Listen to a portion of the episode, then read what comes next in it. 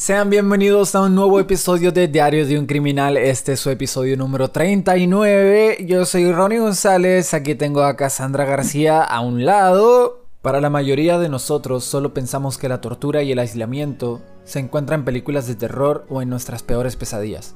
Pero para muchas personas no es así. Son muchos los casos que conocemos sobre este tipo, como el de Junko Furota y Blanche Monnier, casos extremadamente horrendos que sobrepasan lo que podemos ver en películas. Sin embargo, estas chicas no serían las únicas. Hay cientos de casos de esta índole, y uno de ellos es el de Kelly Annie Bates, quien es nuestra protagonista del día de hoy. Kelly nació el 18 de mayo de 1978 en Inglaterra. Sus amigos y familiares hablaban de ella como una chica feliz. De hecho, era una joven amigable y muy madura para su corta edad se encargaba de cuidar a los hijos de distintas familias que vivían a su alrededor, haciendo que la menor siempre estuviera rodeada de personas mayores. Con tan solo 14 años, Kelly conoció al hombre de su vida. Ella siempre, al estar rodeada de personas mayores, hizo que la adolescente creyera que el amor de su vida tenía que ser alguien mayor. Se dice que mientras cuidaba a los hijos de las familias que vivían a su alrededor, conoció a Dave Smith, Ambos iniciaron a hablar y era más constante sus visitas. Dave quedó flechado de aquella dulce joven de 14 años de edad, que supuestamente era demasiado madura. Ambos iniciaron una relación a escondidas debido a que Kelly temía decirle a su madre sobre su pareja, debido al temor que tenía a que no aprobaran la relación por la diferencia de edad. Fueron dos largos años donde Dave y ella vivieron escondiéndose de los padres y las personas del pueblo pero Kelly ya hablaba de Dave con su madre Margaret, la cual ya a los 16 años mostraba gran amor por aquel chico. Margaret siempre imaginó que su hija estaba enamorada de un chico de su colegio o algún vecino, pero ella no quería abrumarla con preguntas y que Kelly retirara su confianza. De hecho, no fue sorpresa cuando a los 16 años esta le dijo que tenía un novio. Todo empezaría a cambiar cuando Kelly le mencionaría nuevamente a su madre sobre su pareja, pero esta vez Kelly le diría, Mamá, mi novio es mayor. A Margaret no le preocupó tanto debido a que creyó que la pareja de Kelly podía ser mayor unos cuantos años. Cuando Kelly le hizo la confesión a su madre, esta no se mostró abrumada para que por fin Dave fuera al hogar y lo conocieran.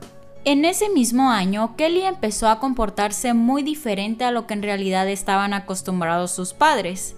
A veces desaparecía por largas horas o por las noches se escapaba y llegaba al día siguiente.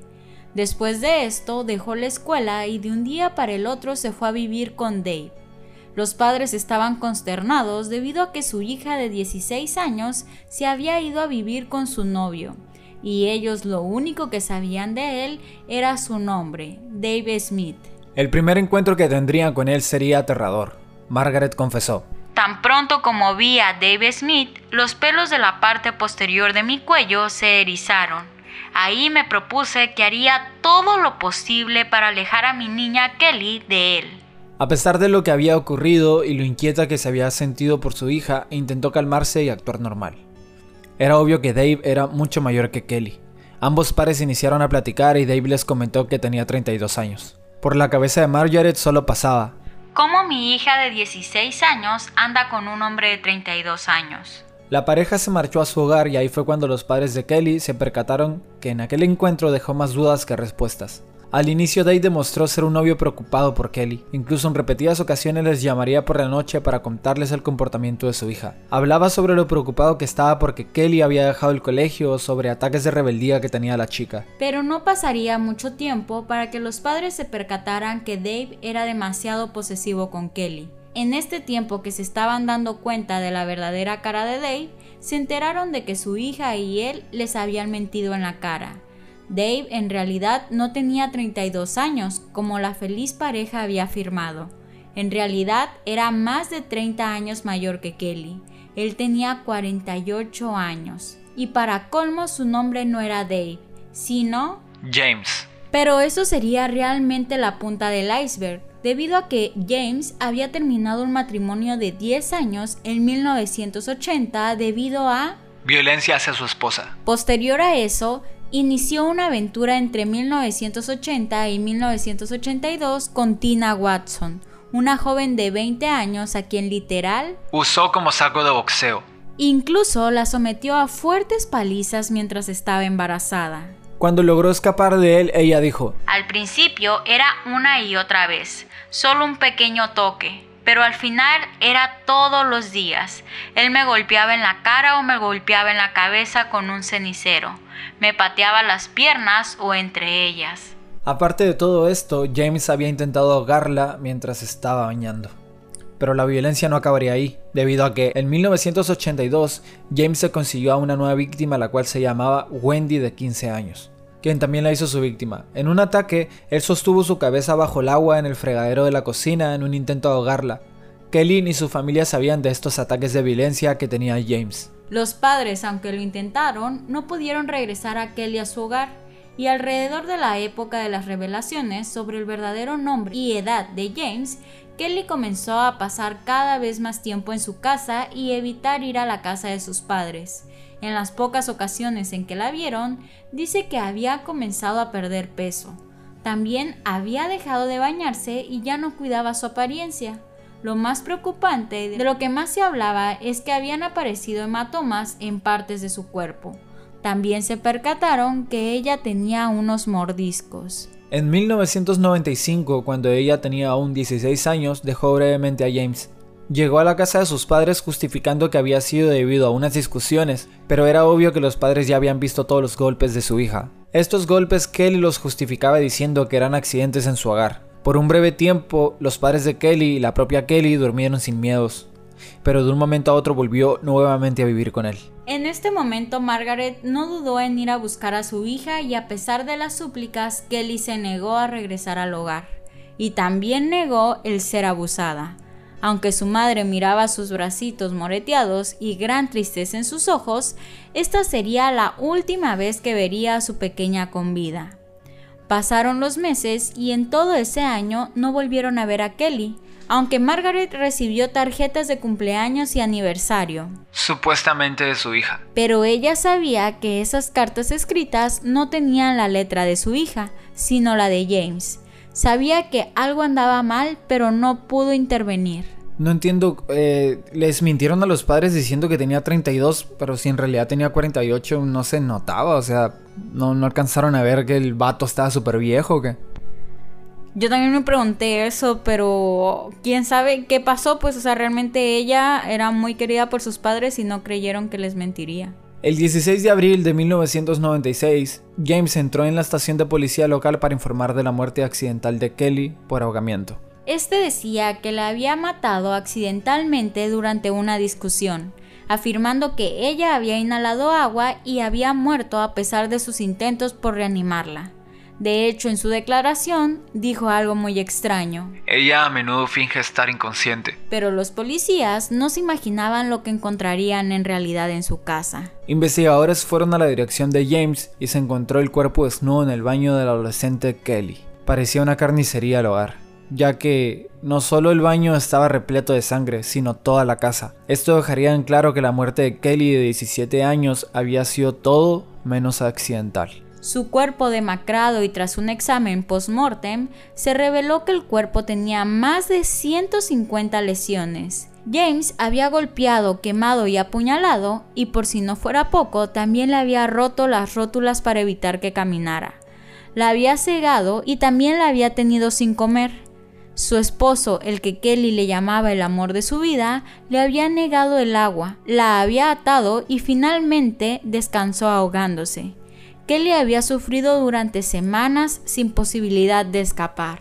Smith fue acusado de inmediato del asesinato de Kelly, pero negó que le hubiera hecho algo que ella no le hubiera pedido específicamente que hiciera. Durante su juicio se reveló que, en el transcurso de 30 años, Smith había abusado y golpeado sistemáticamente a varias mujeres con las que había tenido relaciones, mostrando un patrón claro de violencia contra las mujeres que confiaban en él. James afirmó, Kelly me llevaría al infierno y me dejaría sin vida. También afirmó que Kelly lo había molestado sobre su madre muerta y que tenía la mala costumbre de lastimarse ella sola para echarle la culpa a él. Cuando se le pidió que explicara por qué había lastimado tanto a Kelly, dijo, Ella me desafió, quería que le hiciera daño. Gillian Missy, psiquiatra consultora, dijo a la corte que Smith tenía un trastorno paranoico severo con celos mórbidos y que vivía en una realidad distorsionada. Durante el juicio se supo que Kelly durante el último mes de su vida la había mantenido atada, a veces atada por su cabello a un radiador o un mueble, o por el cuello por medio de una ligadura. Y eso era lo de menos debido a que James le había arrancado los ojos con sus propias manos. Un patólogo determinó que a Kelly le había arrancado los ojos no menos de cinco días y no más de tres semanas antes de su muerte. También había estado muerta de hambre, perdiendo alrededor de 20 kilos de peso. Kelly estaba en los huesos. Smith fue declarado culpable y recibió una sentencia mínima de 20 años por el asesinato de Kelly. Como muestra de cuán horrible había sido el trato, que había dado a Kelly, por primera vez en la historia a todos los miembros del jurado involucrados en el caso se les ofreció y aceptó asesoramiento psicológico, debido a la angustia de ver las fotografías de las lesiones de Kelly. Lo que a continuación te leeremos son las lesiones específicas que se encontraron en el cuerpo de Kelly. 1. Escaldado en sus glúteos y pierna izquierda. 2. Quemaduras en un muslo causadas por la aplicación de una plancha caliente. 3. Un brazo fracturado. 4. Heridas múltiples causadas por cuchillos, tenedores y tijeras. 5. Heridas punzantes dentro de la boca. 6. Lesiones por aplastamiento en ambas manos. 7. Mutilación en orejas, nariz, ceja, boca, labios y genitales. 8. Heridas causadas por una pala y tijeras de podar. 9. Ambos ojos arrancados. 10 heridas punzantes en las cuencas de los ojos vacías. 11. Escalpado parcial. El fiscal declaró, Su muerte debe haber sido un final misericordioso para su tormento. Por otra parte, el juez también dio su declaración ante este caso. Este ha sido un caso terrible, un catálogo de depravación de un ser humano sobre otro. Usted es una persona altamente peligrosa. Usted es un abusador de mujeres y tengo la intención en la medida de lo posible, de que usted ya no abusará de nadie más. Wow, qué fuerte, qué feo caso. ¿Tienes fotografías por ahí? Bueno, la verdad no, no, no, no quiero ver eso, no, pero, ay, no sé, este, qué feo, qué horrible. ¿Qué opinas del caso de hoy? Yo no vi fotografías, pero creo que sí las hay. No las investigué, nada más vi la foto de la niña y con eso tuve. Sí, me dijiste que estaba como que muy censurado el caso, ¿verdad? Sí, de hecho es muy censurado. Bueno, eh, tomando en cuenta un poco sobre el caso de Junko Furota, Junko Furota, como se diga, este, realmente este caso está demasiado censurado debido a que no pude encontrar cómo, este, en qué momento mutiló los genitales, las orejas, los pezones, todo eso. Muy diferente al caso que todos conocemos de Junko, que sabemos literalmente todo lo que le pasó. Entonces, es un caso demasiado fuerte. Espero les haya gustado, chicos. Este, ¿qué te pareció a ti, Ronnie? Pues bastante interesante, aunque la verdad no entiendo yo por qué, por qué no le dieron pena de muerte. O sea, ve todo lo que hizo y nada más le dieron 20 años. O sea, está increíble, ¿no? Sí, su cadena perpetua nada más va a ser de 20 años, pero puede que se renueva otra vez la cadena perpetua. Y le den más años. Ajá, y le den más años, pero es muy extraño, como dices, porque no de una vez le dan la pena de muerte o, todo, pero como te hemos platicado, este, en distintos países las penas pueden ser muy bajas, aunque tú cometas mil asesinatos no puedas, no puedes hacer más. Como el caso ahorita de Colombia, que Garavito asesinó alrededor de, si mal no recuerdo, 300 niños, los asesinó y los violó y él solamente fue acusado por un crimen en lugar de los 300. Wow, qué horrible, qué feo, qué feo. Este, pues yo creo que sería todo por el episodio de hoy, amigos. Esperemos que les haya interesado y pues apóyennos ahí con un like. Ay, nunca había dicho eso. Ay, comenten. Comenten ahí algo. Por favor. Si no quieren, pues no lo hagan, no pasa nada. Eh, Esperamos que tengan una muy bonita semana. Eh, Recuerden ver el episodio. Eh, lo pueden escuchar por, por, Spotify, pero estaría muy padre que lo miraran en YouTube, aunque sea tantito, para que vean lo que hicimos. El de la próxima semana. Este no, porque no tenemos cámara para este.